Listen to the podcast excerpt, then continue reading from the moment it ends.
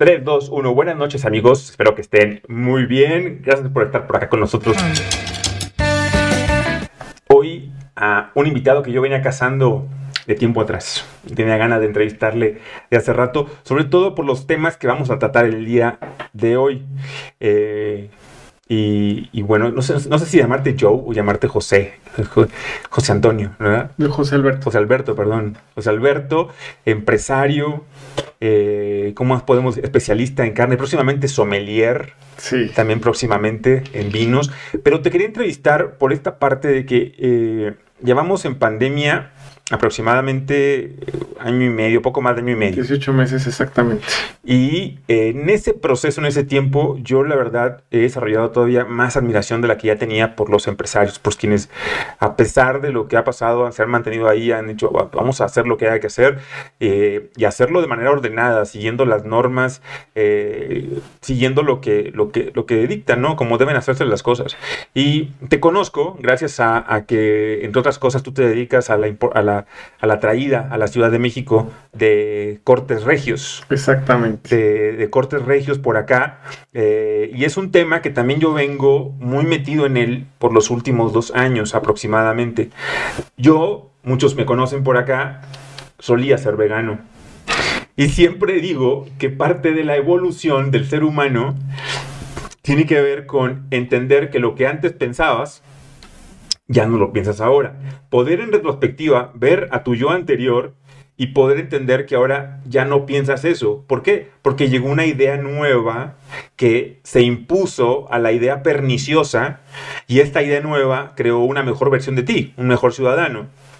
En ese proceso, fíjate, eh, yo lo que pasó fue que yo era vegano, pero así tipo veganazzi, así del asunto de rígido, de que nomás no como esto, no como el otro, no como, y los pobres animalitos, y que la chucha que parió, y la madre, y no, yo me, cuidaba bastante. cuando topo por ahí un, podcast en el cual estaba de invitado eh, Jordan Peterson y habla acerca de la dieta carnívora. Y luego me topo otro con el mismo entrevistador que era Joe Rogan, y hablan acerca con, eh, se llama el doctor Saladino, Paul Saladino, que es un médico y investigador eh, bioquímico y demás. Eh, bueno, él fue enfermero, médico, bioquímico e investigador. Y viene con datos súper contundentes en cuanto al consumo de la carne, que terminaron por abrirme la conciencia, por abrirme los ojos y decir, me estaba equivocado.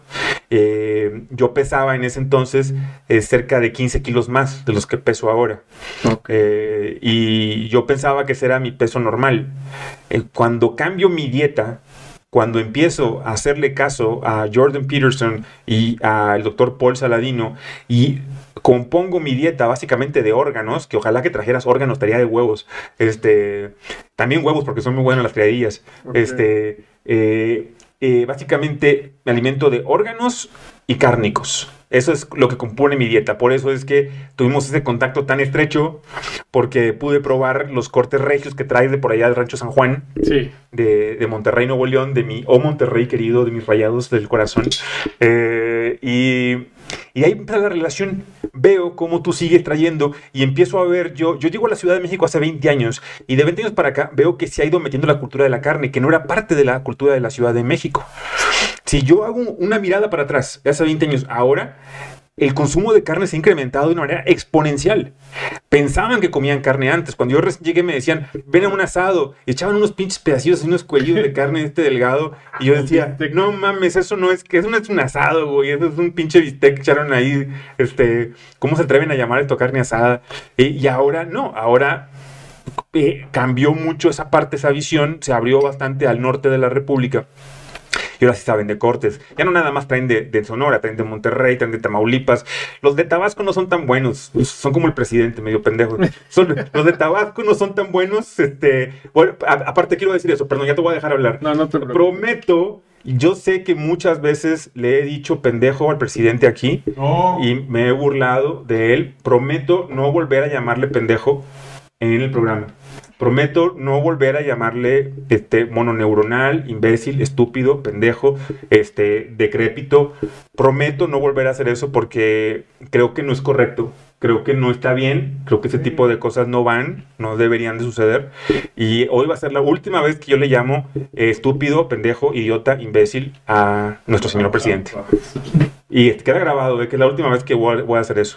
El respeto ante todo tiene que estar siempre ante todo. No vuelvo a decirle pendejo a Andrés Manuel López Obrador. Nunca más. ¿Ok? Eh, ahora sí. Entonces, eh, continuando con lo que te estaba diciendo, eh, he visto cómo se ha incrementado esta cultura, pero tú has estado mucho detrás de eso porque lo he visto como con el entusiasmo que traes, que conoces, porque no nada más es traer un producto, sino es conocerlo. Y esa parte es la que, la que en verdad admiro de tu persona. Gracias. Eh, porque es, te empapas de lo que haces. No es nada más hacerlo por el business, hacerlo por el varo. No, es un juego, lo haces divertido. Eres el empresario, eres esta forma de empresario nuevo que no lo hace por el varo, lo hace porque se entretiene. Y como manera secundaria obtiene el varo, obviamente. Pues bueno, ahorita en pandemia no tanto. No tanto, pero, sí. Pero sí, no, realmente, bueno, ¿qué te puedo decir? Fíjate que por experiencias tienes toda la razón. Antes eh, se hablaba aquí en la Ciudad de México de hacer una carnita asada. Ujú. Literal, era ir a un mercado, comprar bisteces, prepararlos con cerveza, un poco de sal, En un anafre. pimienta. Eh, Sí, en un anafre o en un mismo asador. Sí, Y comprar tu costalito y era hacer carne asada, pero pues vaya, era complementarlo con algunos nopales, con cebollitas, muy, y sobre todo porque aquí en la Ciudad de México lo que predomina mucho es la cultura de los tacos. sí. Los tacos Son los pero- mejores. pero son tacos mucho, muy diferentes a, a otras partes, ¿no? O sea, Ujú. tú puedes ir a, a tacos, a cualquier taquería, en cualquier colonia siempre vas a ver tacos en la- de noche y de día, en cualquier lugar de la Ciudad de México. Y pues bueno, lo- los que predominan son los famosos tacos de trompo, que son tacos al pastor, que es carne de puerco. Eh, lo que predomina son los tacos de bistec. Y pues en algunos que otros lugares eh, se predomina mucho lo que son los tacos de cabeza, los tacos de lengua, los tacos de ojo, los tacos de seso. Estos me maman, los amo porque me recuerdan a, a nuestra barbacoa. En Monterrey la barbacoa Sí. no es de cordero, No, es de cabeza. es de cabeza de res. Claro. Ajá. Sí. Sí, sí, sí. Entonces, realmente, pues, antes tú estás acostumbrado a eso. Pero conforme, obviamente, vas teniendo más cultura, incluso en mi trabajo, yo cada vez que viajaba a Monterrey, que viajaba de regreso, pues siempre pasamos a comprar la carne y traer nuestro maletín. Su maletín. Siempre. Y yo decía, bueno, que a nadie se le ocurre en la Ciudad de México. Porque, ¿qué pasa? O sea, a mí me pasó. Cuando Ajá. te dan las gracias en un trabajo, dices, ¿y ahora cómo le hago para traer la carne de allá? Ajá. Si te piden que traigas un mínimo de carne, etcétera, etcétera. Pero bueno, se dio la oportunidad de emprender a través de, De- de un restaurante boutique en el cual... Oye, hasta pues, la Ramos ya aquí se ha vuelto sensación en la Ciudad de y México. fíjate que la Ramos, con todo el respeto que me sí, sí, sí. no es tan buena a mi Ajá, gusto. sí, a sí, mi sí. gusto, Sí, hablo sí, por sí. mí, como la San Juan. Sí, sí, yo creo que- sabor, ¿eh? O sea, Yo, yo digo el chicharrón de las Ramos, que para los sí, a eso te refieres también. Ah, la San Juan también tiene chicharrón, ¿verdad? No, de hecho yo tengo aquí chicharrón. Es cierto, es cierto. Tú tienes chicharrón del San Juan. Chicharrón, es claro. cierto, sí. sí, sí. Nada más que nosotros lo preparamos un poquito diferente a como lo preparan allá. Ah, ok. Yo lo, yo lo tengo aquí con, como en, en taquitos, con un pico de gallo, y allá lo hacen más como en salsa verde, un poquito más seca. o Sí. sea, ya- ya lo- lo- Yo porque no puedo comer cerdo, la verdad, soy alérgico. Si no, ya te hubiera probado lo que- de, tu, de tus traídas de chicharrón de. San Juan, porque Nosotros sí podemos. ustedes sí pueden. O bueno, pues están invitados el crew completo para la próxima a que, a, que, a que degusten por ahí cómo está esto. Les tengo datos contundentes para quienes todavía por ahí dudan del consumo de carne. Año Año de 1900. Esto suena como a corrido, pero no es un corrido. Año de 1900. ¿Ok? El 90% de, las, de los aceites que se usaban para cocinar, 90%, ¿eh? eran de origen animal, específicamente de res y cordero. Año 1900. Y en ese año, acorde con las estadísticas de salud, dentro de los primeros 10 lugares no estaban enfermedades eh, de como arteriosclerosis de los vasos sanguíneos ni del corazón. En los primeros 10 lugares no había padecimientos relacionados a eso. Y el 90% de las grasas eran de origen animal. Año 2021. 14% de las grasas con las que cocinan son de origen animal. 14%.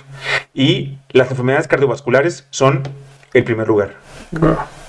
Cuál es la relación, que no tiene nada que ver la carne ni la grasa de animal con infartos ni con enfermedades cardiovasculares. Lo que sí tiene que ver con infartos y enfermedades cardiovasculares, ¿saben qué es? Su pinche aceite de pepita de uva o de soya o de nutrioli, la mamada esa. Eso sí tiene que ver con ello. Usen mantequilla, usen ghee, cómanse la, la, grasa del animal, menos del cerdo. El cerdo no está chido, eso sí no se lo recomiendo para nada a nadie. Manteca de cerdo. La manteca de cerdo tampoco se la recomiendo. Saben muy chido los frijoles y las tortillas sí. lo admito, pero si lo van a hacer, pues no mamen, vayan a correr al día siguiente, tomen sol. Hay mucha agua, hay mucha agua para que salga todo y, oye, no necesita cabrón, pero, pero son datos para que tomen y les recomiendo que lean por ahí eh, el Código Carnívoro del doctor Paul Saladino. Les recomiendo, es, es, un librazazo que va desde el origen del ser humano hasta el día de hoy. Eh, busquen un poquito, documentense y sobre todo coman más órganos. ¿Eres diabético? ¿Tienes el azúcar alta? Come páncreas, güey. Come riñones come hígado. No, o sea, neta, en lugar de un pericazo de, de, cocaína, si te gusta el perico por ahí, güey, cómete un cuarto de hígado de res crudo y vas a ver cómo te pone para arriba. O sea, el, hígado de res o el hígado de ternera se lo comen crudo y la verdad, siéntanlo. No tengo ni que. Si lo prueban crudo, echen si quieren un poquito de limón y sal nada más, pero cómanselo crudo y van a ver el levantón que les da inmediatamente. Ahora, si lo comen con un par de ajos negros, van a andar así como es jabón que no se gasta. Van a, van a andar, van a andar rabiosos ahí en la noche, pero este, son recetas del doctor Collado. Entonces, el hígado con ajo negro. Ajo crudo. Crudo. Agarras el, ajo negro, es, es dulce, ¿lo han probado? Es dulce, es dulcito, sabe dulce, no, no deja mal aliento ni nada, es muy suave a diferencia del ajo normal, que, es, que es duro y rígido. El ajo negro tiene más propiedades, es mucho mejor, es dulce. Entonces puedes picar ahí tu ajo negro, el hígado, le, le ah, sal de mar y le pones un limón y así crudo, así nada más va como va. Y en las mañanas eso te da una pila que te aguanta para 4 o 6 horas seguidas, mejor que un café. ¿En serio? Mejor que un café, un hígado crudo. El riñón, y se diga, son diabéticos, riñón, coman riñón crudo. O si lo quieren cocer, les recomiendo en la sartén, le ponen un poquito de vino tinto, ese que es medio chafa porque el bueno se lo, se lo chinga, no lo vayan a usar para cocinar, güey.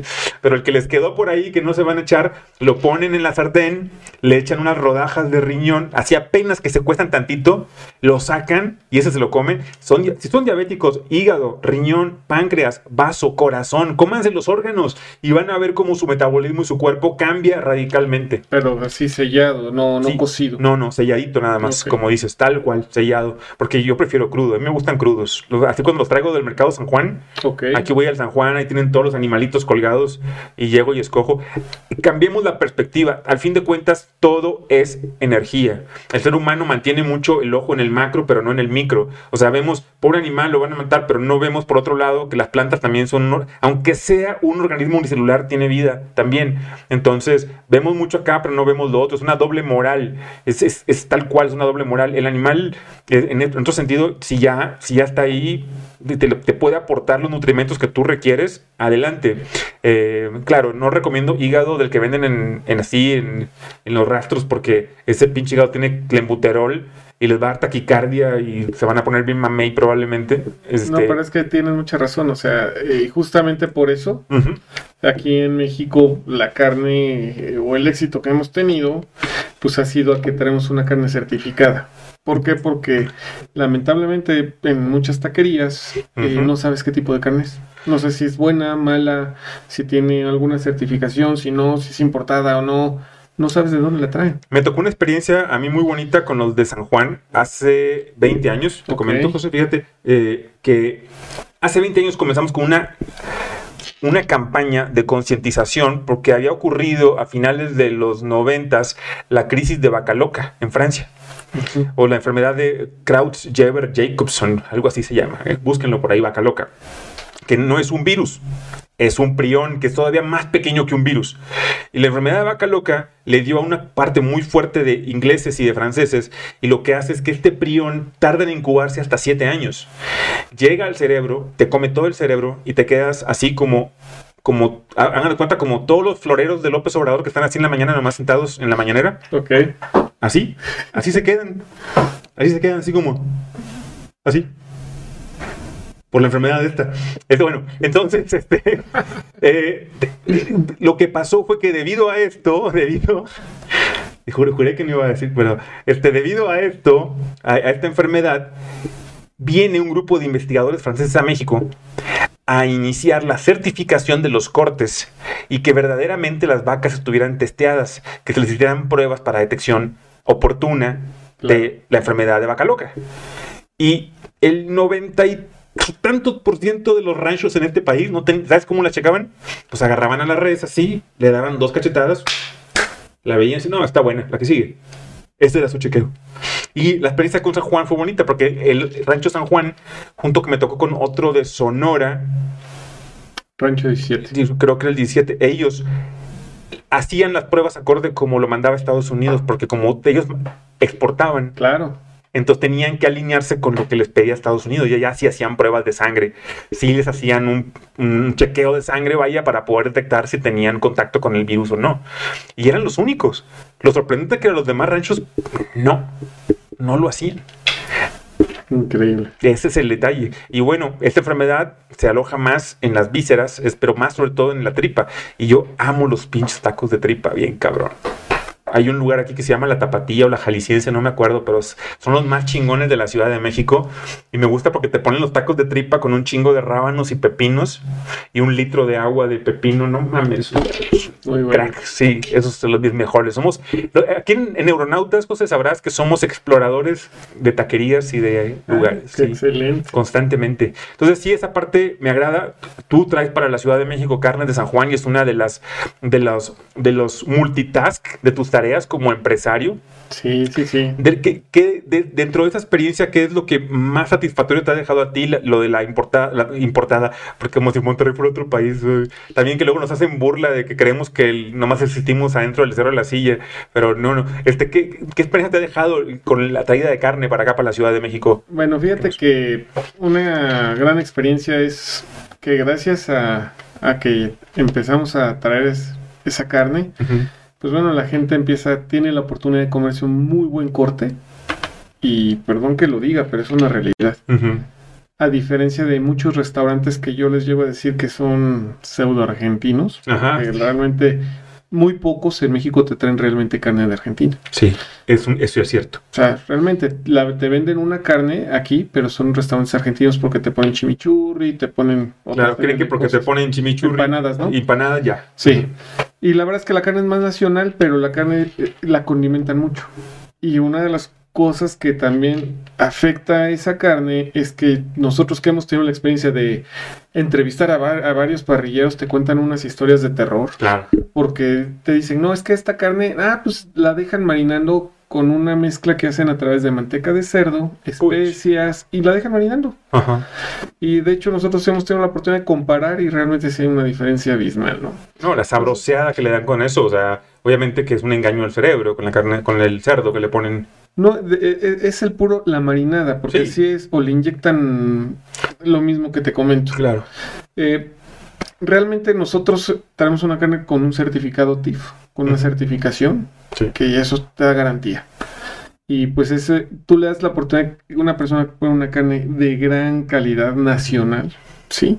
A un buen precio. Porque vete a un restaurante, te digo, de este tipo, carísimo y, muchas veces no cumple con esa calidad, ¿no?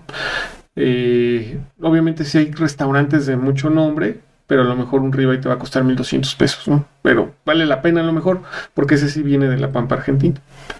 Y la diferencia que nosotros no tenemos de la carne, bueno, tú debes de conocer de la Pampa. Sí, sí. La Pampa son, es un área de 40 por 80 kilómetros. Pero no, no, son cortes argentinos. No, es que te platico cuál es la diferencia. ¿Por qué la carne argentina es tan buena? Ajá. Porque del novillo, desde que lo meten ahí casi no se mueve y está todo el día comiendo. Ah, Entonces a los ocho meses ya alcanza 500 kilos. Entonces lo matan, lo sacrifican a los ocho meses. es una carne que se deshace, una mantequilla. Es, la, es lo que nosotros no lo tenemos acá. Que eso es maravilloso, eso es lo importante. Claro. En el orden de importancia de lo más nutritivo de un animal, de una res, por ejemplo, de un venado, de un búfalo, de un cordero, es primero la grasa. Siguiente, órganos. Y tercero, la carne. Es más, vean cómo un gato se chinga una presa. Si ven cómo un gato se come a su presa, lo que hace el gato es que mata al pez o al conejo o a lo que se vaya a chingar el gato y lo primero que se come es, corrijo, lo único que se come el gato son los órganos. Okay. Y, lo que puede sacarle de grasa. Y, deja toda la carne, deja el caparazón completo. Sí, sí, sí. Lo que se come es lo de adentro. Y reconocemos al gato como los animales el más inteligente, ¿no? Más pequeño que el león, pero el gato ya se multiplicó pues, millonésimas de veces más que el león. Y el león estará más grandote, pero está rependejo porque está a punto de extinguirse. O estamos a punto de extinguirlo. De extinguirse. Porque en este planeta los que se extinguen es porque no se adaptan al ser humano. Aunque suene triste, pero así es. Pero también el ser humano a veces Sí, nos pasamos. abusa, ¿no? De la invasión al medio, a, las áreas, a las selvas, por ejemplo. Sí. Y también, pues, a la hora, los cazadores y todo eso, y más los clandestinos, ¿no? Claro, es un abuso, aunque sí, por estadística, la gran mayoría de animales que se han extinto en este planeta se han extinto no tanto por el ser humano, sino porque no se acoplaron a varios otros cambios que hubo en el planeta que no tienen que ver con el ser humano, sino se extinguieron porque tenían que extinguirse, como algún momento los extinguiremos nosotros, seguramente. Seguramente. no sé, no, no, espero no verlo. Quisiera.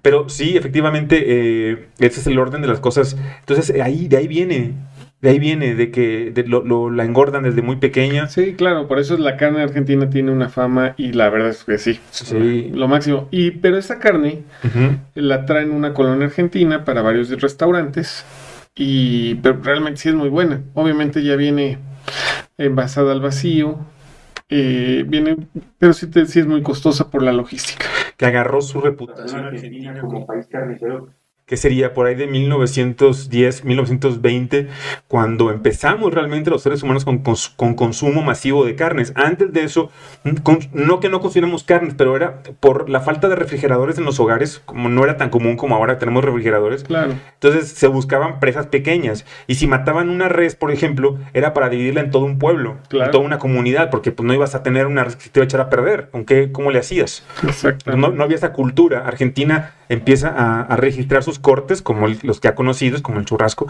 Es como Monterrey, que tenemos registrado el chuletón. Ahí me extrañó mucho cuando te conocí, que llegué allí a donde tú traes la carne de, de, San Juan, y, y, llegué y les dije, ¿tienen chuletón? con toda la intención de que me dijeran, este, pues ojalá que sí, porque hay carne de San Juan. Y sí, todo el mundo sabía que era un chuletón, porque generalmente en la Ciudad de México tú le dices a, un restaurante, a un carnicero que te dé chuletón, no y no saben que es chuletón. Te dan chuleta de puerco. Exactamente, no saben. Sí, es, es, ahumada.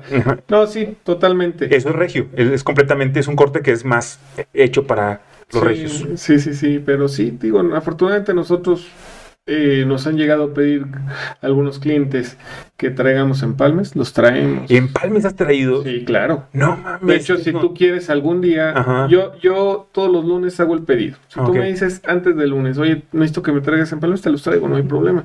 Te llegan el viernes porque a mí me embarcan la carne el viernes en la madrugada. Ah, huevo. Y yo la recibo. Tienen que probar los, em, los empalmes pandillas. y de todo, porque ¿Eh? ya sabes que hay de carne, de frijol, de queso. yo amo de, frijol y queso, son mis favoritos son, este, son una fiesta de sabor en la boca. Sí, realmente son muy buenos. Ya, poco te falta para que hagan borrego a la griega aquí también, como en Monterrey.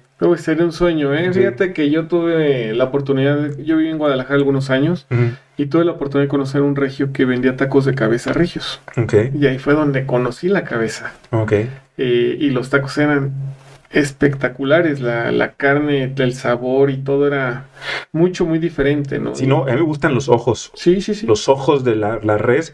Y es curioso cómo, fíjate que esta cultura de comerte los órganos eh, en, el continente americano la tenían ya eh, las etnias de Norteamérica, los, los kikapúes, los apaches, los comanches. Eh, esto para ellos era normal y entendamos que cada órgano tiene un sistema nervioso y hormonal que, corresponde a ese animal. Cuando tú lo comes, cuando tú lo ingieres, empata con tu sistema nervioso y digestivo y hormonal también. Y mucho de este conocimiento está en, en, el conocimiento popular, pero no lo sabemos. Te pongo un ejemplo, cuando yo estaba chico, pues sí teníamos algunas carencias muy fuertes en casa y de repente pues no había varo para comer y doña Mari, mejor conocida en el bajo mundo como mi madre, eh, solía comprar luego, por ejemplo, mollejas y no mames, decían, mollejas después ahí vincular, pero no tenía varo, no tenía dinero, mamá, seguramente. Entonces, como no la queríamos comer, decía, güey, es para que no se enfermen de las amígdalas y es Ah, bueno. O por ejemplo, eh, conseguíamos sesos de cabrito. Y no mames, pinches sesos. Sí, pónganlo las tortillas de, de, harina o de maíz y ponle cilantro y cebolla. Mamá, pero son cerebros. Es, es para que te vaya mejor en la escuela, güey. Y, como te decía eso, en chinga te lo comías. No mames, voy a sacar puro 100, güey, ahora sí. O comete un ojo embarrado en la tortilla. Y yo, mamá, no mames, qué asqueroso. No, con eso nunca vas a requerir lentes, güey. Nunca vas a. Y te lo chingaba. O lo, la peor de todas, las pinches patas de gallina. Las patas de gallina estaban reculeras. Y doña Mari nos juraba que con eso yo iba a correr y iba a poder ser delantero de los rayados del Monterrey. Y pues no, este, no fui delantero de rayados de Monterrey. Pero sí, me sirvió para. Era como un acto psicomágico que hacía de cierta forma ella sin darse cuenta.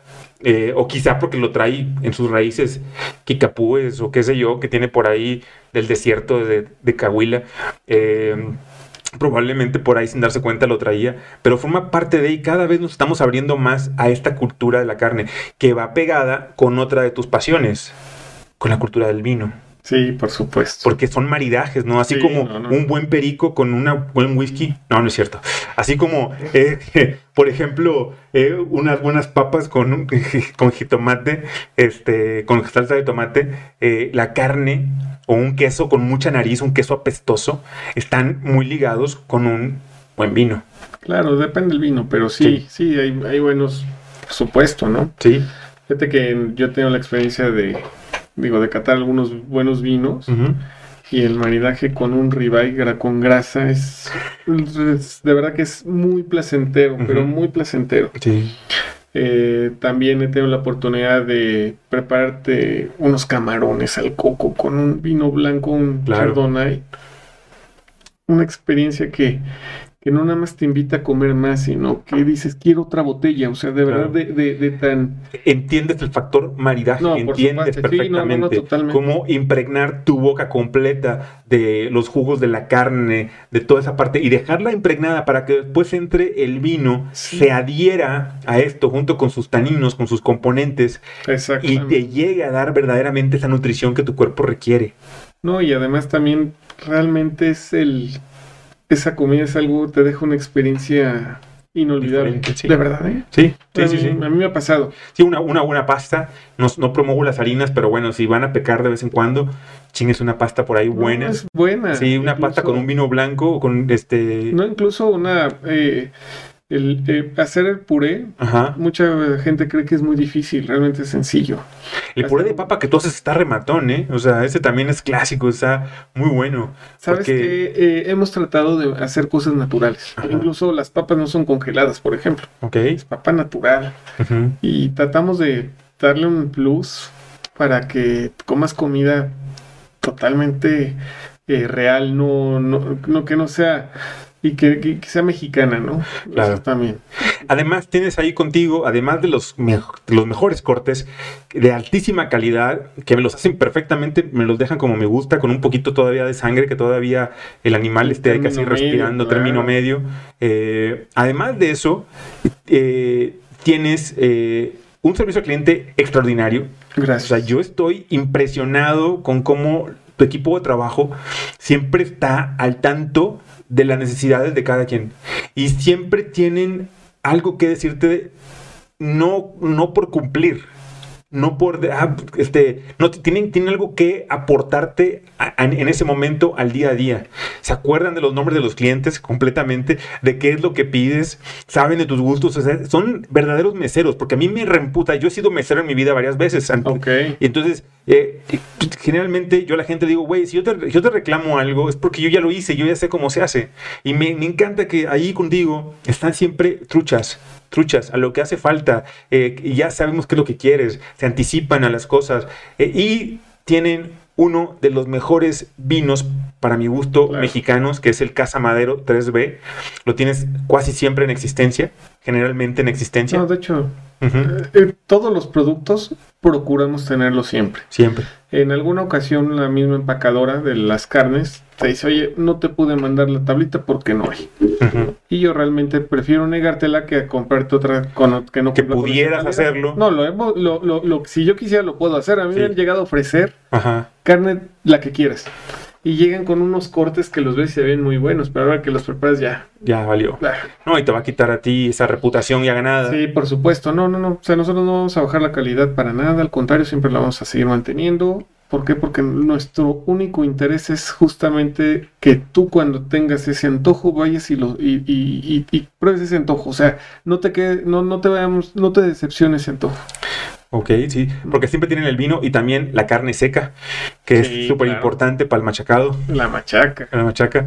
Ajá, también ahí contigo he, conseguido. Sí, sí, he conseguido carne seca. ¿Y, y, la carne viene laminada para botana sola o, o la que viene desmenuzada como para revolver ya con huevo? para poder...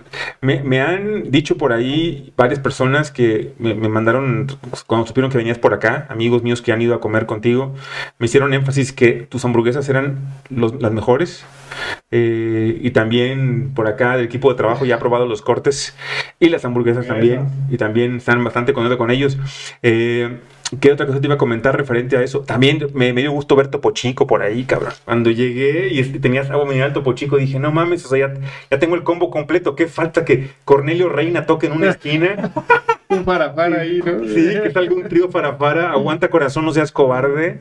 Sí, sí, sí. sí. Y nomás eso. No, la verdad es que sí, fue toda la intención de traer. Ajá. Lo único que sí nos ha fallado y no lo hemos este, logrado introducir porque ha sido el frijol con veneno, ¿no? Pero pues en algún momento dado que logres logre sacar perfectamente como tiene que ser, tenemos la receta al 100. Sí. Ok. Sí, es lo que debe buscarse. ¿Y cómo?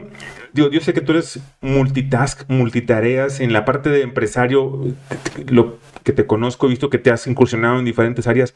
¿Cómo brincas de, de la parte del la, el restaurante, los cortes, la carne, la cultura de la carne, la cultura del vino, que son súper extensas por sí solas, eh, a la parte de lo compostable que estás ahorita y, cómo porque es una cultura nueva, se puede decir, la parte de el, tener esta conciencia de, de lo, lo, desechable, de lo que no es desechable ya del todo, sino eh, cuando decimos que algo es desechable, cambia en la óptica del ser humano. No es lo mismo de ser, decir desechable a decir es reciclable. Reciclable, compostable. Compostable. Exactamente. Porque cuando dices desechable, en el inconsciente del, del individuo y en el inconsciente colectivo está lo puedo tirar y no pasa nada. Exactamente. Pero cuando tú dices es compostable o es reutilizable, es estoy participando en este ciclo de la vida, en este ciclo de, estar bien todos. Pues mira, simplemente tú date cuenta ahorita. Pues vivimos en un mundo, porque es un mundo, ¿eh? no estoy hablando de México, muy contaminado, excesivamente contaminado. Entonces lo que nosotros queremos, bueno, más bien yo te voy a platicar, eh, mi novia es ingeniera ambientalista y ella me hizo pues realmente conocer mucho, ¿no? Y tener mucho más conciencia acerca de lo que es el medio ambiente y, sus cuidados. Eh, con ella he tenido la oportunidad de ir a sembrar árboles, de ir a hacer una, a poner un granito de arena por nuestro mundo. Lo, que las mujeres son capaces de hacer con nosotros los hombres. Sí, claro. Mira, hay, hay, hay, una, biografía por ahí de John Lennon y de Kurt Cobain que les recomiendo. Este, nada, es cierto. Pero qué bueno, en tu, en tu caso fue productivo, porque te, ella coadyuvó en que tú conocieras más de esto. No, totalmente. Y crear una conciencia. Okay. Y sobre todo porque una conciencia, bueno, oye, pues, simplemente hay que cumplir con nuestro, bueno, aportar un medio ambiente, eh, ah, perdón, aportar al medio ambiente cosas totalmente productivas, menos contaminantes. Es, es aportar. Claro. Sí. Y pues obviamente dentro de una empresa, eh, bueno, te voy a platicar rápidamente. Yo me he dedicado toda mi vida. Tiempo que quieras aquí. Me he dedicado, o sea, eh, soy ingeniero industrial de profesión y pues me dediqué a trabajar en la industria de la impresión, en la industria de la tecnología. Ok. Entonces en varios eventos fui conociendo productos que siempre me llamaron la atención. Me acuerdo mucho cuando empezaron las primeras computadoras, cuando empezaron las primeras USBs, ¿no? Que ya cuando tú tienes una giga o memoria, te estoy hablando de hace 20 años, era wow, ¿no? Y empezábamos a, tener esa, ese tipo de relación con, con, Y a mí siempre me gustó. Y decidí desde eh, entonces pues dedicarme a lo que es la tecnología, impresión, etcétera. Actualmente, bueno, la empresa se dedica a arrendar equipo de impresión, pero aparte te invito a que, a que imprimas que no sea tan costoso. Eh, obviamente a que aproveches el papel por ambos lados, ¿no? A que utilices, eh, que, que, sea una impresora que no te genere mucha luz. Sí, entonces ese tipo de asesorías y todo, pues yo voy, yo te, yo te invito a que en casa u oficina lo, lo tengas, ¿no? De igual manera te ofrezco que no gastes mucho en impresión, porque muchas empresas mandan maquilar todavía las eh, papelerías estas muy grandes que son franquicias. Sí o son cadenas gringas, van y esto que me imprimas tres y que me engargoles y todo, pues hazlo tú desde tu oficina a un precio muchísimo más eh, adaptable, ¿no? O sea, además de lo compostable, también estás metido en esto. Sí, vaya, la intención es aportar, sí. Eh, que tú gastes menos. ¿A qué hora descansas, brother? No, fíjate que, de hecho, sí. algo, algo bien curioso y mucha gente de aquí de la misma colonia no te va a dejar mentir. Sí. Todo el tiempo me ven así. Sí, así te veo. Estoy caminando, corriendo, pero. Así te veo. Ay, hola, hola, pero ¿sabes? difícilmente. No, realmente, pues bueno, es. Ese es tu descanso, realmente, porque lo haces con amor. Sí, claro, ¿no? Y hacemos todo con, con mucho gusto y tratar también siempre de optimizar las cosas, los tiempos para que se puedan seguir dando. Y ahorita estamos impulsando mucho esta, esta nueva empresa, ¿no? ¿Por qué? Porque, pues bueno, te pueden eh, ayudar a, a, conseguir equipos de cómputo, equipos de consumo, ¿no? En general, porque no nada más es consumibles para tus impresoras, impresoras, te puedo arrendar equipos, le puedo dar servicio de mantenimiento a tus equipos de cómputo, te puedo vender micrófonos, te puedo vender lámparas, todo lo que necesites. Ya para el estudio sé que estamos armando por ahí. Sí, de hecho, digo, estoy viendo que tus cámaras son una marca en donde yo trabajé cinco años en esa empresa, ¿no? Y, la verdad las cosas es, eh, son de excelente calidad, magníficas, magníficas. Sí me han dado buen rendimiento, fíjate. No, Ahí el, jefe de producción fue el que me dijo. Bueno, si tú, te, caso. si tú te vas a sacar un pasaporte o vas a sacar tu visa, esas son las que usan, esa marca, de verdad es buenísima. Ok, ok. Pero vaya, eh, digo, eso por un lado. Y por otro lado, pues bueno, ahorita que estamos invitando no nada más al sector restaurantero, al sector hotelero, al sector de los hospitales, que utilicen los productos compostables. Tan importante. hay, hay, un, hay, había un pero que me, que, que me gustaba mucho, me caía muy bien, que ya falleció, George Carlin. Y uno de sus stand-ups más famosos, que igual y luego me va a dar gusto invitar a tu novia que venga a platicar conmigo del tema. Claro. Porque yo, admítome que yo soy un bufón para esas cosas, pero este, lo hago, lo hago, lo hago, soy un bufón en serio. Este, y ese, ese, ese sketch que hacía George Carlin está buenísimo, está en YouTube, cuando puedan verlo, véanlo. Se llama Salven los pájaros. Se llama Save the Birds. Save the Birds. Y está muy cagado porque se burla de, todos los ecologistas, George Carlin, en un stand-up. Y hay, cierta, hay ciertas cosas en las que les doy un poco de razón a George Carlin en su, en su sátira, en, esa, en ese mofarse de los movimientos eh, ecologistas. Porque hay una parte donde dice él, es tan grande el ego del ser humano que en verdad piensa, o sea, en, en nuestro diminuto cerebro, en nuestro diminuto alcance, pensamos que le hacemos daño a este planeta. Cuando la verdad es que cuando este planeta se cansa de nosotros, con dos, tres pinches sacudidas, nos borra de la faz de la Tierra y dejamos de estarlo jodiendo, si es, que lo estamos jodiendo. Entonces, pero para explicar todo esto, George Carlin se avienta un sketch de como 15 minutos, en el cual empieza el sketch con, diciendo eso, salven los pájaros, salven las gaviotas, salven las ballenas, salven aquello. Y si ustedes creen que una botella de plástico en el mar va a hacerle daño a este planeta, o 100 millones de botellas, les va el, el día de mañana sale alguien que va a crear la máquina que va a limpiar los océanos y le va a dar trabajo a muchas personas. Y después y, y hace una reflexión, dice, al final quizá el único motivo por el cual estamos en este planeta es para hacer lo único que el planeta no sabe hacer solo, que es plástico. Pero, o sea, ¿qué tiene que pasar para que suceda eso? Sí. Miles de muertes de animales, eh, realmente también muchas bacterias que se generan con la basura. Sí, sí, como sí. médico, o sea, ¿sí me explico? O sea, No, no, no, yo... Realmente es eh, el, el- el- el que tú pongas una- un granito de arena es, oye, pues sigue el ciclo de la vida. Por ejemplo, los productos compostables, la intención y la finalidad de ese producto es que al día de mañana, junto con los productos orgánicos, se genere una composta. Sí. Y esa composta ayude a que los árboles crezcan más sanos, a que, a, a que pues vaya, se dé ese círculo mucho más rápido que utilizando el plástico. Sí, no, platicábamos tú el otro día acerca de un lugar que es de mis lugares favoritos en el mundo mundial, que es Bacalar. Sí. Y Bacalar, yo tuve la. Yo lo amo, lo amo con todo mi ser, porque en Bacalar tuve una conexión yo espiritual muy cabrona. Y siempre que me siento como que me falta pila, voy a Bacalar. Y me escapo un rato por allá.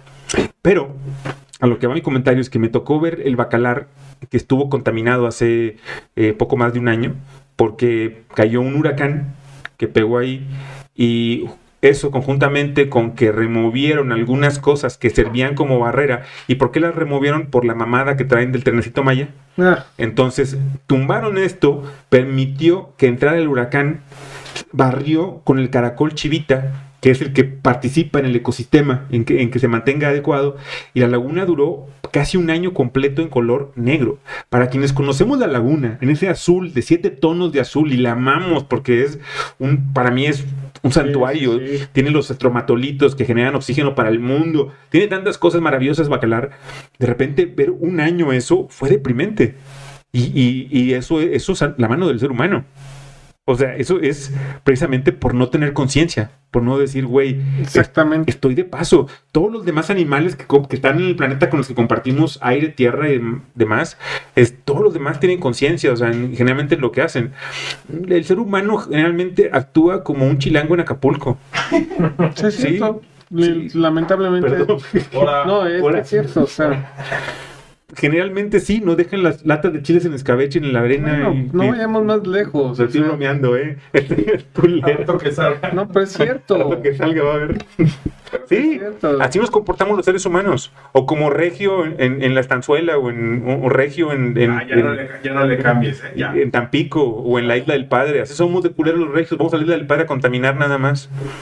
No, yo creo que la conciencia está en cada quien. Sí. Sí, digo, simplemente eh, es curioso, pero aquí la gente en la calle fuma un cigarro y la avienta muy fácil en la calle. Es increíble, pero Y los- hay países que se lo llevan en su manita hasta que encuentran un bote y lo... Es que te multan. En Estados Unidos, mi papá es fumador, por ejemplo, o era, creo que ya no lo es porque le dieron un par de infartos y qué bueno que sobrevivió, por cierto, don Carlos, mi papá. Este, pero yo recuerdo que yo lo veía que hacía eso en Monterrey y de repente cuando yo fui a Chicago y lo veo, mi papá los guardaba todos en el cenicero del coche y obviamente era porque la multa estaba rematona, ¿no? Entonces sí, pues la conciencia tiene que ver con la multa.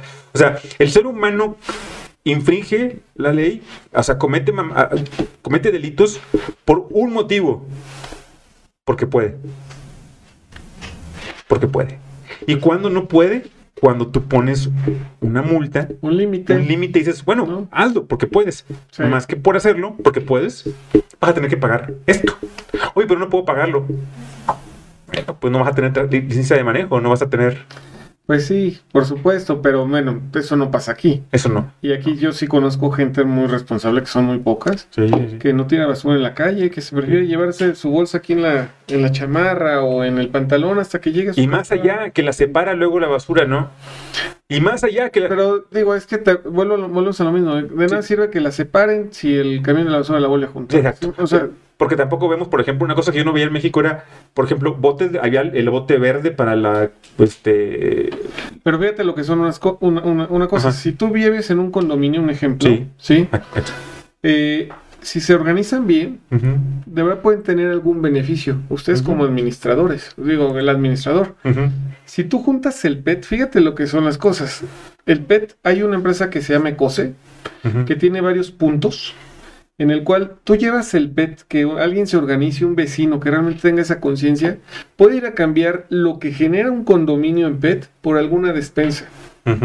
Y ya sea que la rifen, la donen, al vigilante, lo que tú quieras. Pero pueden sacar ese beneficio. Muy bien. La misma lata, las latas que se generan de aluminio, se, se pueden vender pero te digo, eso nada más separar y un condominio lo, puede hacer en volumen. Y tienen un beneficio. Imagínate tú nada más un poquito de conciencia. En una semana, ¿cuánta basura no se pudiese recolectar? aquí veo la de aquí de los departamentos. Está cabrón. Está cabrón. Incluso eh, los niños de la basura se están peleando por las botellas y por todo porque pues ellos... claro. ¿Sí me explicó? Pero realmente, te digo, eso es un beneficio a conciencia personal que pudiera hacer la gente y no lo hacemos porque no existe esa cultura. Y justamente nosotros queremos, eh, uno, cumplir con la ley del medio ambiente, que es la, la Secretaría del Medio Ambiente, la SEDEMA, de aquí en la Ciudad de México. Y número dos, invitar a que todos pongan ese granito de arena. Nada más, o sea, sabemos que es imposible cambiar al mundo, cambiar las ideologías. Y más, tú sabes, como médico, más a una persona arriba de 18, 20 años ya para que cambie su chip. No hay manera, ¿no? O sea, es muy complicado. Chango viejo, luego no aprende ¿No? truco nuevo. Está complicado, ¿no? Pero sí, así es. ¿Y por qué? Ya lo platicaré si luego nos acompaña por acá para hablar de medio ambiente y demás. No, no, no, increíble. Me encantaría. Pero hay una cosa que yo no veo y que veo que no le da importancia a los restaurantes y la gente es como tener el cesto de basura amarillo. El cesto amarillo para desechos de aceites. No, no, no, perdón. Sí, este, en el caso de... en tu caso sí, pero yo digo que en los demás, o sea, no es algo común que yo vea en, la, en nuestra restaurantera en México. Bueno, te voy a platicar. Yo creo que la mayoría lo hace. Y te voy a explicar por qué. Porque el aceite quemado tú lo puedes vender. Ok. Obviamente, el hacerlo bien como nosotros, es que lo hacemos con una empresa que cuenta con un certificado RAMIR, que quiere decir que él está autorizado porque le vas a dar un buen uso a ese aceite quemado. Sí. ¿Sabe? Tiene un destino final. No se va a ir al drenaje ni nada de eso. Hay mucha gente eh, clandestina, así actualmente, porque a mí me han llegado miles, eh, en donde dicen, ya tienes aceite quemado, yo te pago hasta 200 pesos por un bidón de 20 litros o 300 pesos por un... Ok. ¿No? Porque ellos lo utilizan para hacer jabones. Sí. Pero obviamente jabones de muy mala calidad, entre más quemado esté, ¿no? Entonces, sí, no, de verdad, tienes que... que no, es Rosa Venus, que... no sabemos. No sabemos. Ah, no, ok. Lo ignoro, sinceramente. El biodiesel. El biodiesel. El biodiesel, ah, ok. Pero, vaya, al final del día es... Ese eh, es, si tú tienes, yo por ejemplo, en el caso de mi restaurante, cuenta con una trampa de grasa que permite que no se vaya, no se contamine el agua que se va al drenaje. Y además de eso, también eh, tengo una empresa certificada donde mi aceite quemado de freidoras, etcétera, se va a un tambo. Obviamente, los informales que venden tacos, este, fritangas y todo eso, pues pura madre que tienen eso, ¿no? No, bueno, la entrada. Hay, videos donde los tiran en las, alcantarillas. No, es, que te voy a platicar. También tiene mucho que ver la calidad del aceite que quemas. Un aceite normalmente de buena calidad se empieza a evaporar hasta los 120, 130 grados. Un aceite normal, común y corriente, a los 90 grados se empieza a evaporar. Entonces ahí tienes que tener mucho, o sea, si compras un aceite chafón, pues a los 90 ya este, se empieza, y es lo que pasa con los que hacen las quesadillas, además de que se va mucho en las, mucho lo absorbe la masa, etcétera, todo lo demás que se va, que le están rellenando, se va también evaporando, ¿no? Y también, pues bueno, los, los puestos, eh, sobre todo los que están en la calle, pues ellos le dan su dinero al líder para que no los molesten y pues ellos pueden lavar ahí en la calle. Sí, ahí lavan y ahí botan. Todo, y ahí sí no hay ningún control ni nada y pues obviamente... Y que no son dos, tres, o sea, es un putero. Sí, por supuesto, pues no pagan impuestos, no, no, eso es... Es una realidad y es algo es otro, es otro boleto. Así es. ¿Hay, ¿Hay, por ahí preguntas de la, de la pandilla ahorita? Todavía sí, hay un... tenías. A ver, ¿qué te paso? No. Sí. Sí, pues es, es, todo un tema con la parte de contaminación y con la parte de hacernos cada vez más conscientes en, estos temas. Eh, fíjate que en esa parte de, de, del el ciclo de la vida veía yo cómo eh, le hacen, por ejemplo, en el- unos monjes este, budistas, cuando fenece uno, lo que hacen es que lo trepan a la zona alta del cerro y lo, le abren el cuerpo con algunas eh, cortes, con, con, con unos cuchillos eh, y, y este y permiten que se lo coman los buitres, ¿no? Y el buitre lo desaparece al cuerpo en cuestión de media hora, ya no queda nada. Sí, pues O sea, es- en siempre por eso ves. Es el, es el ciclo, ciclo de la vida. Así Entonces es. entendemos perfectamente la ingesta de carne, de cómo llega a ese, y luego queremos impedirla en otra vía. Es como absurdo. Pero bueno, Freddy Guamán Camargo eh, dice, Obi-Wan, un abrazo para Obi-Wan. No, no requiero, no requiero gafas. Después de que me puse células madre y después de que me puse ozono, ya no requiero gafas. Ya eres otro. Es otro. Ahora ando renovado. La versión de la segunda temporada. Ya, dice, saludos de Obi-Wan Kenobi, mi hermano. Obi-Wan Kenobi hace las piedras de obsidiana para Ah, que Saludos, el saludos. pitufo ande, pero así con todo. Y Freddy dice, carnalito, un fuerte abrazo próximamente. Ah, Freddy va a estar con nosotros hablando de, de prevención de diabetes. Eh, que no se nos pase. Dice, iremos por unos buenos cortes a la Ciudad de México. Estás invitado. Claro. Cuando vengas para acá, estás invitado. Nos echamos mínimo un par de botellas. Un par de botellas de Casa Madero. De Sí. ensamble, que me gusta mucho el ensamble. de- y pedimos unos, unos, este, sirloins por ahí, uno- unos, este, Ribeyes. ribeyes, que son de mis favoritos ahí. No, es, es- nosotros le llamamos al Ribeye el Rey de Reyes, ¿no? Porque es, Ajá. es excelente. ¿no? Sí, sí, es el, es para mí el, yo creo que yo siempre estoy entre el ribeye. Ah, eh, por nos, te voy a decir lo que hago. Yo compro chuletón luego cuando te lo compro. El Prime el, Que- el- el- chuletón. el prime rib lo Mm. compro y yo tengo una fijación con el chuletón frío. Entonces yo lo compro y lo dejo que se enfríe. Y ya que se enfrió, lo meto al refri. Y ya que agarró frío del refri, ahora sí me lo como Frío. frío. Igual que la rachera. Yo la rachera no me, no me gusta caliente. De hecho, me- es- es- para mí es de las peores carnes que hay. No me gusta. Pero la rachera yo la compro luego, la dejo que se enfríe, la meto al refri y fría. Para mí es una exquisitez de otro planeta. Y el, y el regio fue el que le puso arrachera. Así como estuvo eso, ¿no? sé- ¿No sabes la historia de la No arrachera? me la sé. Bueno, hay un regio llama José Inés Cruz. Cocines Cruz. En paz descanse. ¿Sí? Ok. Tiene nombre regio. Todo sí. De hecho, es este regio. Este señor tenía muchos negocios en Estados Unidos. Muchos viajaba cada ratito, viajaba y, y allá en Estados Unidos llegó un momento en que le dieron a probar esto que era la rachera, pero él no sabía que era rachera. La probó y decía, ¿qué es esto tan maravilloso? ¿Qué es esto tan rico Ajá. que, que- que- que estamos probando? Y se dio cuenta que es la parte de la rachera. Para que te des una cuenta, la parte de la rachera es una tira que está entre los intestinos y el estómago, Ajá. entre el vientre. Sí, es básicamente el vientre. Es la faldilla, es el, es el diafragma. Exactamente el diafragma, ¿no? Y pues es una parte realmente es exquisita. Bueno, a mí yo, yo sí soy, me gusta mucho, ¿no? Pero esta, esta, eh, resulta que él inteligentemente la empezó a llevar a Monterrey. Y pues la empezó a preparar y le empezó a todo el mundo a gustar. Y él la bautizó como arrachera. Incluso la traía de Estados Unidos y de forma muy inteligente la, la, importaba eh, como si fuera una víscera para que su arancel fuera más bajo. Ok. De verdad, esa es la historia de la rachera. Ok, no, no, no me la sabía. Y te No estoy hablando de los 60, 70, o sea, no tiene mucho tiempo. O sea, no es Ajá. un platillo que ya venga de, de hace muchos años. Ok, ok, wow. Esa es la historia de la Pues sí, rachera. tiene, fíjate que, y aparte, si, si por ahí ponen a la, a la vaca a meditar como los comerciales del ala, este, porque la meditación es con, la- con el abdomen, es diafragmática, entonces tiene mejor calidad de rachera, pero obviamente que eso no sucede, pura mamada del ala. Vamos a ver.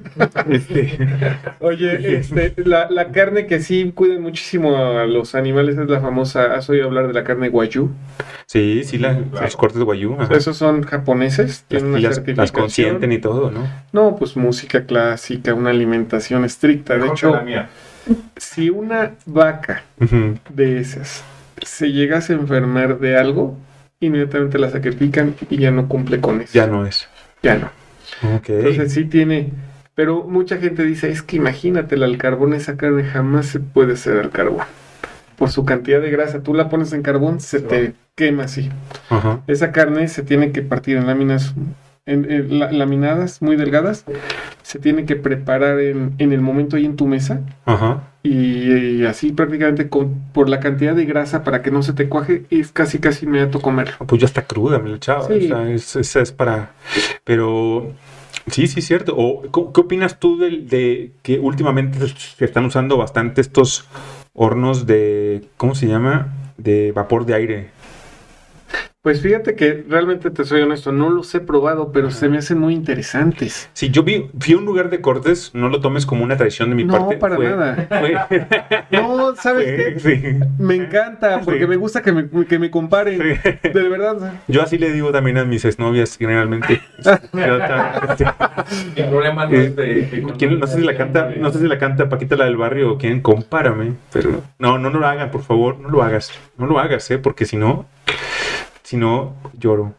Este, sí, va, fui a este lugar, perdón, ya me desconecté, me van las cabras. Eh, este lugar de cortes que está por Nuevo León, no creo cómo se llama, está por Avenida Nuevo León.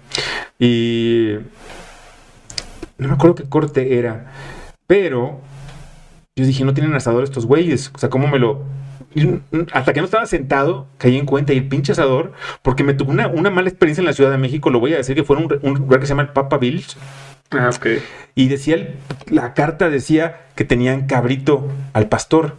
Y yo dije, ah, qué chingón, güey, cabrito, tráeme por favor, quiero espaldilla y riñonada. Está atascado el güey porque tenía sin probar cabrito un chingo de tiempo. No me lo van trayendo frito los pendejos. Cuando me- es como una mentada de madre, o sea, para un regio hay cosas que te mientan la madre, una cerveza fría o cabrito frito. Y encontré otra americana. Una, una cerveza caliente, perdón. Sí, claro. O encontrarte una prima que in- indispuesta, no es cierto. no es mal chiste, Regio. Este, y le, le dije a la mesera, le dije, güey, ¿y, y en qué asador van a hacerlo? O sea, me dice, no, tenemos este de vapor de aire. ¿Cómo se llama esa mamada? Freidora. Freidora de vapor o de aire. De aire. Freidora de aire. Estaba chido. O sea, sí estaba bien. Yo dije, no mames, pinche freidora de aire me va, va a quemarme la grasa, que es lo más importante. Y estaba bien, estaba bueno el corte. No he regresado porque la verdad soy medio huevón y me queda bastante lejos. Este, eh, pero ya regresaré a probarlo de vuelta, a darle Claro. una segunda, una segunda Fíjate, oportunidad. te digo, yo no lo he probado, pero sí se me, me figura que es muy interesante, porque sí, algo que es, no utilizas carbón, no utilizas nada. Es este, Y también la ¿no? Como buen amo de casa que soy, eh, ya voy a comprar mi rumba para que me barra y me trapee. Este, estaba viendo en Amazon ya los precios de las, de las freidoras de aire. Voy a, voy a buscar a ver cómo están, a ver si en mi siguiente pago por ahí, si se apiada de mí y incluimos. Que tengo como tres aparatos que no uso para pura madre, que están nomás de adorno, ¿verdad? Así pasa. Sí, pero esta sí la voy a usar. Esta sí. Esta sí. Vale la pena, ¿no? Sí, vamos a ver, vamos a probarla. Otra pregunta por ahí dice Alma Patricia Bucio. Hola Alma, espero que estés bien. Te mando un abrazo desde acá. Gracias por vernos. Dice, los invitamos al curso de manejo de plásticos compostables el próximo 9 de octubre. 9 de octubre. Sí. Alma Patricia Bucio. Sí, eh, va a ser un curso muy interesante Gracias. porque la gente va a poder aprender, sí, bueno, uno, cuál es la finalidad del, del producto, ¿no? Eh, ¿Por qué se está eh, haciendo esta iniciativa? Y número dos, eh, también tienen que cumplir con ciertas reglas porque una empresa que maneje, un hospital, un hotel que no maneje estos productos, sí, que es que vaya, son lo- los son autorizados por la Secretaría del Medio Ambiente, pueden hacerse acreedor a una multa. Sí. Y una multa ahorita, como está la pandemia, con lo golpeados que estamos todos No. por esta situación, Es una metida de pito. exactamente, ¿no? Y lamentablemente es lo que están haciendo. Están buscando cómo, ya sabes que los impuestos y ver cómo. Entonces, sí es bien importante si hay amigos que estén, que sean, estén en el medio restaurantero, amigos que estén en el medio de hoteles, de de- que manejen este tipo de productos o que manejen productos puedan utilizar este tipo de productos. Es, es bien importante que, que, puedan seguir este curso nada más para que lo conozcan. Mi hermano, para quienes lleguen a querer asesoría, porque sé que también das asesoría para restaurantes, para empresas, claro. de, de, todo esto, de también de la parte electrónica, ¿podemos compartir tus, tu, tu teléfono? Sí, te, mi teléfono y mi correo electrónico. Por favor, si pueden compartir a producción, les encargo que pongan en pantalla el teléfono y el correo. Sí. Para cursos, eh, asesorías. Porque las multas ahorita están a nivel restaurante, no mames, de no mames, le cierran y chao. O sea, no, y, y, la verdad es de que, mira, ha sido de los.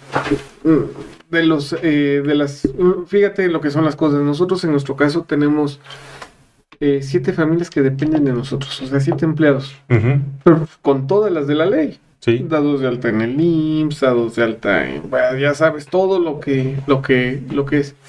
Y tú imagínate que lamentablemente, eh, si estos, estos cuates este, vienen, te caen en algo, pues es clausura. Una, se clausuran, ve a toda la gente que afectan. No nada más que nos afectan a nosotros, nos afectan a, a, a siete familias, ¿no? Te voy a hacer un, una pregunta, hermano. Sí, claro. ¿Cómo,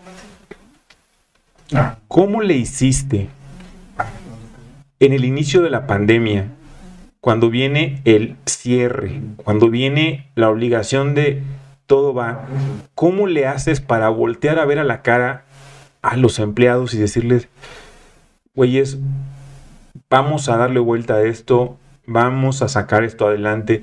¿Cómo, cómo lo sentiste? ¿Cómo, ¿Cómo lo sacaste adelante? ¿De qué manera? Yo tengo una admiración muy grande por la industria restaurantera porque en, en, México, y particularmente aquí en la Ciudad de México y en la, zona en la que habitamos y demás, tuvo una de golpes con todo esto en el último año, ocho meses, y, han sobrevivido la industria restaurantera y hotelera en el Caribe, a quienes tengo ya de amigos, neta, han tenido que, ha ha sido puta, cada lucha, sudor, lágrimas, esfuerzo, dinero de la bolsa, ha sido muy cabrón. ¿Cómo le hace? ¿Cómo le haces? Fíjate, te voy a platicar un dato súper curioso. Te voy a platicar cómo fue. Pero este año ha sido peor que el pasado. A nosotros nos llega un aviso de la jefa de gobierno que tenemos que cerrar la última semana de marzo de 2020. Tienes que cerrar. Cerrar es, no te limita a que sigas vendiendo. O sea, puedes vender a puerta cerrada con servicio exclusivamente a domicilio. Yo digo, afortunadamente tengo un socio que también es creativo y eh, pues tuvimos la idea, él principalmente, eh, dije, dije, nos preguntamos, ¿qué pasa? A ver, el restaurante no puede venir a nosotros, ¿cómo llegamos nosotros hacia ellos? Y pues bueno, primero que nada empezar a con plataformas electrónicas a darte de alta y a mostrar tus productos. Fue lo, el primer paso.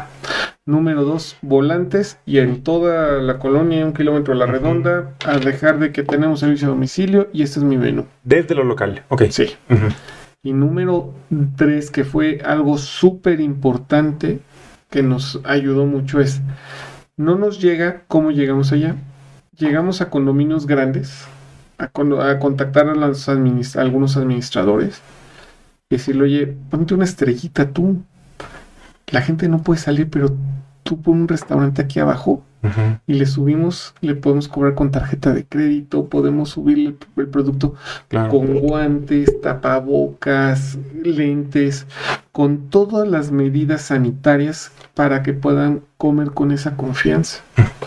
Obviamente muchos nos dijeron que no, pero en algunos otros nos dieron, nos dijeron que claro. sí. Entonces empezamos a ir los sábados. No nos dejaban diario, pero sí los sábados y la verdad era una, una venta que aportaba claro, a la economía. Ir sumando, ¿no? ir sumando. ¿no? Y eso fue lo que nos ayudó a mantenernos, mantenernos, mantenernos. Uh -huh. Obviamente, pues los empleados, eh, en, en, nuestro caso, las propinas se las dividen entre ellos, uh -huh. entre todos ellos, desde que lava el plato hasta que el que sirve. Okay. No es que estos cuates tengan que estar repartiendo, no. No, no. entre todos. La iguales. propa se junta y la propa se Así divide. Es. Y sí, porque si tú le sirves a un cliente en un plato sucio, no te va a dejar propina. No. Si te sacan el en un mal término, no te va a dejar propina. Si lo atiendes mal encarado, no te va a dejar propina. Sí. Entonces, realmente es el equipo todos colaboran, por eso las propinas se deben de repartir a nuestro juicio Entre todos, entre sí. todos ellos. Sí, porque, tú, el que da la cara es el que sirve y el que pone la, saca la plática y el que es buena onda. Él da la Sí. cara, pero él tiene la posibilidad de darla porque atrás le hay un equipo que se está rifando para que él pueda hacer Claro. eso. Claro. Eso es importante. No, y, y, de- de- y- y es lo más justo. Y es medio comunista, pero está, es justo. Yo creo que Está bien. No, no, no. Digo, no, porque- es justo, me parece. Yo, yo te digo, yo he sido, he sido este, eh, muchas veces mesero en mi vida. Además, creo que fue oficialmente mi primer trabajo en la taquería La Malinche en Monterrey, donde fui lavaplatos, mesero y cocinero de tacos tipo Siberia, que aquí no los conocen, pero en Monterrey son muy famosos. Y, y era, era un gusto, la verdad, el, el servir. O sea, y hago otra vez mención a esta anécdota de, de Ram con, con, este, con Hanuman, estos, estas deidades eh, del hinduismo, de este, en el cual le dice Ram a Hanuman, ¿qué eres? Eh, mono, eres un mono, porque Hanuman es un- como un monito representado, y le dice, cuando no sé quién soy, te sirvo. Cuando sé quién soy, me convierto en ti. Y esto tiene una profundidad muy grande porque el mesero lo que hace es servir. Yo, yo soy un servidor porque soy médico y presto un servicio. Pero el de un, el de un mesero para mí es algo, y un cocinero es algo muy importante porque tiene que ver con proporcionar a la otra persona un bien que es necesario y vital. Claro. Pero aparte hacerlo sentirse a gusto, hacerlo sentirse bien en el lugar, hacerlo sentirse con ganas de regresar, de, re- de recomendar. La, la digestión es tan importante. Tú lo hablabas hace rato que hablábamos de lo del vino, que decías eh, entender todos los sabores. Ahora que te vas a graduar como sommelier, Sí. eh, próximamente ya nos vendrás acá con algunas botellas, vamos a hablar, a, Claro. a, a catar, hacer una, de- una decantación. Cuando quieras, por Eh, supuesto. Sí, creo que va a estar bueno. Eh, es aprender a hacer todo con todos los sentidos. Sí. La- confundimos en la vida. Creemos que ir por la vida al 100 significa como andar así. No, Andar al 100 es usar todos tus sentidos. Dios te los dio por algo, el oído, la vista, el tacto, el, probar, el todo. Cuando involucras a todos los sentidos, como en el vino, por eso amo al vino, porque el vino involucra la vista, desde que ves y sacas el color que tiene el vino. Luego utilizas el olfato. Luego, después del olfato, este, puedes usar el tacto en la, eh, para sentir un poquito en la, la copa cómo Pues, está cua- cuando lo sientes en el paladar. en el paladar. ese es el, el gusto, el gusto. pero no nace el gusto, es también tacto paladar. Sí, el oído de cómo las gotas al caer de la botella, este, usas de todos tus sentidos involucrados en algo tan importante como... El olfato es el principal y el gusto. Ajá. Pero el sentirlo también de, de- del impacto puedes sentir si tiene mucho tanino, puedes sentir si tiene mucho alcohol, Sí. puedes sentir si es muy ácido. ¿Sí me explico? Sí, no, inmediatamente. Ese- ahí es donde se encuentra el equilibrio del vino. Y en la carne me pasa a mí lo mismo. Yo la carne es igual. Claro. O sea, yo desde que la sirves y estoy viendo el todavía que está recién de la parrilla y escuchas el... el ¿cómo, se, ¿Cómo se traduce? Sizzling. ¿Cómo- cuál- ¿Qué palabra usamos en español para... Perdón por mi mamada pocha. Deseo, el... Sizzling, que es como el... No, pues la, El- la- el el recién freído, ¿no? Sí. No sé, el, el recién, co- la, la, res- el- la cocción La- reciente o la... Sí, la escuchas, ves el color, cortas y ves la sangrita todavía por ahí. Luego la hueles y casi, casi sabes que ese animal fue que, bien querido y bien tratado. Eh, y luego lo pruebas y es una fiesta de sabor en la boca. algo, eh, tiene también mucho que ver el carbón. Sí, el carbón- la calidad del carbón. Sí, porque... ¿Mezquite? No, no, no. No. De hecho, eh, usamos 100% encino. Mm, ¿Cuál es la diferencia de un carbón de mezquite a, ¿A encino? a encino? Acuérdate que el, el mezquite tiene una corteza y las cortezas tienen una resina. Ya. Entonces, a la hora que tú la pones, humea un poquito más. Ojo, no te estoy diciendo que es malo porque no es nada malo. Simplemente te perfuma un poquito diferente la carne. Y en el caso del carbón de encino, pues es más puro. Ese de hecho es pura brasa, no te humea. O sea, realmente Ya. no humea. Realmente sí, te saca vapores Claro, claro. de lo que, de lo, de qué es lo que hace que perfume la carne, de lo que va escurriendo. Pero realmente es un sabor eh, exquisito. O sea, re- es, es mejor usar, a nuestro parecer, un carbón de encino que de, de- de- de otro. Ok, súper bien, súper bien. Ojalá que en un futuro tuvieran también órganos. Yo, María, que tuvieran por ahí riñones, hígados. Habría que preguntarle a San Juan, ¿verdad? Si los vende. De hecho, yo creo que sí los vende. Sí, ¿verdad? Más bien, me has dado una buena idea para ver si los podemos eh, Sí. ir metiendo. Ahora, te voy a platicar algo. Corazón. Es que, ¿cuál es el tema?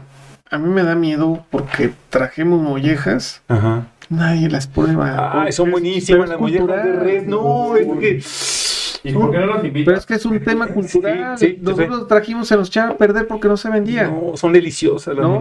Y te voy a platicar. Sí. eh, eh, tú ahorita quieres hacer un taco de corazón pues, en la vida, y más ahorita, perdóname por lo que voy a decir, pero ya ves que está muy de moda la generación de cristal, los millennials. Sí, caray. ¿No? Sí, se maman, se maman. Sí, entonces ellos menos, que son el futuro. O sea, tú dile Sí. a un millennial, ¿quieres un taco de tripa? ¿Qué es eso? Te decir, no, deja de eso. Te decir, tú estás loco, o sea, ¿cómo te vas a No, comer? mira, a mí me da gusto que haya millennials porque aplicamos mucho la lógica esta de entre menos burros más solotes. O sea, la, la verdad es que qué bueno que hay millennials porque nos dejan una oportunidad a todos laboral y de crecimiento bien cabrona porque de- la mayoría están remensos. La- o sea, no todos porque no puedo generalizar, pero sí una gran, un alto porcentaje. Ah, sí, sí está. Sí, sí, les- pero le tarda en girar bien No, cabrón. no, no. No, de hecho, digo, eh, sí, una anécdota de la vida real. sí, sí, sí. En el Mundial ahora de Sudáfrica, me llegó y le preguntó a una persona, ¿no? ¿pero en qué país es? De Sudáfrica. No, pero ¿qué país? De Sudáfrica. No, pero ¿en, qué- ¿En serio, o sea, ella pensaba No. que Sudáfrica era como Te refleja toda la zona. Sí, no, en serio. Sí. Y si te digo que es egresada del TEC de Monterrey, no me lo crees, o sea, Claro. no, en serio. Digo, yo de niño pensaba que la carne cebrada era de cebra, pero tenía siete años. Sí, de- sí, ¿no? Sí, Sí, pasan sí, esos sí. casos. Sí, Sí, sí, sí. es- está, está cabrón. Pues ahí está una idea. Te digo, y esto que no me drogué el día de hoy, generalmente cuando me drogo, tengo pinches ideas millonarias bien mamonas, bien cabronas, ¿eh? No, y deberían apuntarlas todas por ahí, pero órganos próximamente. Yo voy a. Oye, fíjate que te voy a platicar algo Ajá. también. Nosotros, eh, bueno, eh, mi suegra cocina increíble. Ajá. Tuve la oportunidad, y esto te lo digo en serio, de comprar ahí en el mercado de San Juan, aquí en la Ciudad de México, un pedazo de venado. Exquisito. No, lo preparo con un adobo. Sí. Es una exquisita, es una carne muy oscura pero deliciosa. No, no, no, sí es oscura, pero el sabor Ajá. es una experiencia mágica. Te lo juro que no he probado cosa más rica y tengo ese antojo. Sí. Yo he comprado venado y búfalo. Muy a menudo compro ahí en San Juan. Sí, sí, sí. Venado y búfalo y amo los dos. El- la carne de venado y búfalo. Y cuando, cuando tienen órganos de esos animales me los llevo. Este, conecto con mis antepasados, kikapús, guapaches, seguramente ahí que mataban al animal, se chingaban el corazón ahí enfrente. Seguramente ahí conecto y por eso estoy así como que feliz. Pero eh, tiene un efecto muy poderoso el hígado, corazón, riñones, vaso en las endorfinas. Pero dices que crudos o No, selladitos. está bien, sellados o, o asados, no pasa nada. Crudos es una experiencia para mí maravillosa, porque crudos a mí me conecta más rápido. Ok. Yo lo siento mucho mejor, pero asado, sellado está perfecto. O sea, hecho, me recomiendas que compre un corazón, lo haga, Sí. lo, lo pueda hacer así en láminas y lo pueda sellar y me lo como. sí, sí, sí, sí. Ok. O asado. Yo voy a un peruano que está aquí en, en Benjamín Franklin, Ok, sí lo ubico. que se llama el Asia Perú. Ahí voy y eh, ahí les pido mucho el anticucho. El anticucho es una, una, es una entrada peruana muy común y a- al corazón lo cortan en rebanadas y lo ensamblan en una varilla, ¿cómo se dice? Como en una, Una brocheta. en una quiscabe- en, en quisca- brocheta, sí, en una brocheta, lo meten en la brocheta, lo asan y lo sirven con unas papas asadas que están en una salsa de ellos, la salsa típica del ají de gallina que usan los peruanos. Buenísimo, es que excelente el corazón así asado. Y asado, término este, completo, eh, al 100. Queda muy rico, pero a mí me gusta sellado. El corazón, el riñón y el hígado yo lo sello nada más con un poquito de vino tinto, el, el riñones y es una puta fiesta de sabor en la boca. En serio. Mira, estoy salivando, cabrón. Sí, sí, Nada más sí. ahí ahorita. Se lo recomiendo, pandilla. Ok.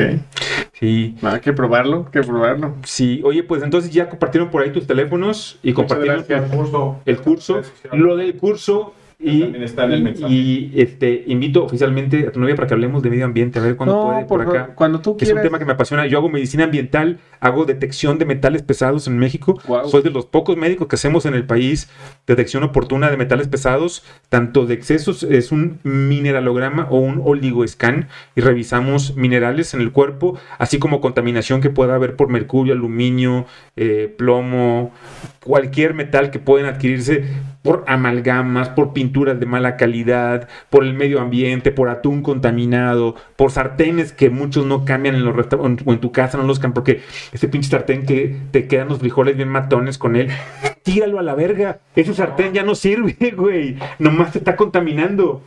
Yo acabo de cambiar sartenes como buen amo de casa, por eso lo digo. Pues el Royal Prestige. Royal Prestige. No, ¿sí? No creo. Sí, sí, lo recomiendo.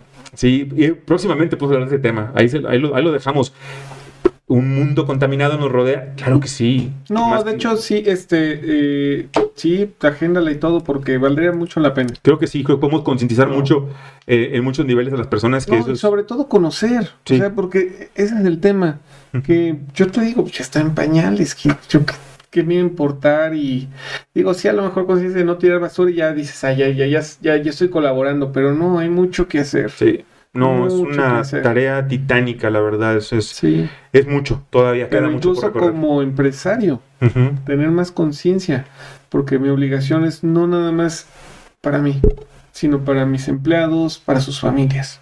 ¿Sí me explico? O sea, va más allá. Claro, claro, claro. No. Pues, pues me quedo muy, muy contento con muchas cosas rodando mi mente el día de hoy.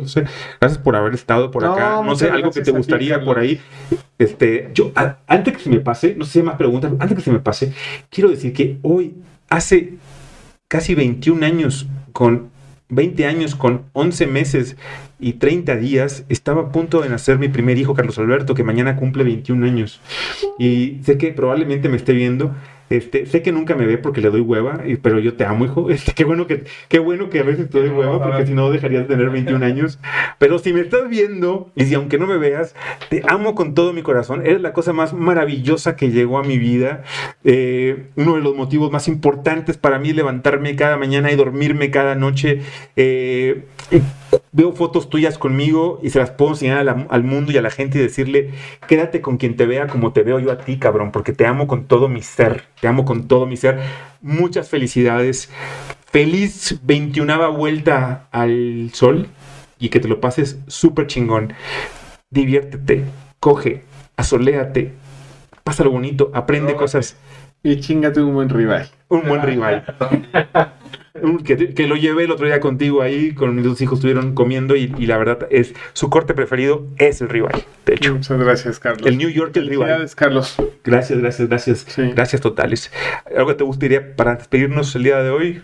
No, pues eh, lo único que les invito es que tengamos una conciencia ambiental. Eh, les invito a que coman carne. La verdad es que tenemos carne magnífica aquí en la Ciudad de México. Carne que viene de Monterrey. Eh, los, invitamos a que consuman carne, tomen un buen vino, disfruten de la vida mucho y sobre todo también, eh, ¿qué, más les puedo decir? Eh, seamos conscientes con el medio ambiente y pues bueno, sigamos adelante, que esta pandemia no nos tumbe y que sigamos siempre con esa, con esa gran fuerza hacia, hacia adelante. Muchas gracias Carlos por la invitación, gracias a todo tu equipo y la verdad que qué rica cerveza, ¿eh? La mequetrefe, una super chela, mequetrefe, el comercial para ellos. Muy rica, muy rica, ¿eh? A lo mejor luego también la distribuimos por acá. La voy a meter en el restaurante de Chris Fabre. Vamos a ver si tenemos. Chris Fabre ya abrió de vuelta, por cierto. Vamos a ver si metemos mequetrefe por ahí, que está exquisita. Sí, está muy rica, ¿eh? La recomiendo ampliamente. Pandilla, gracias por estar por acá el día de hoy. Cámara, pivote y anda. Besos, huevitos. Bye. Gracias. You.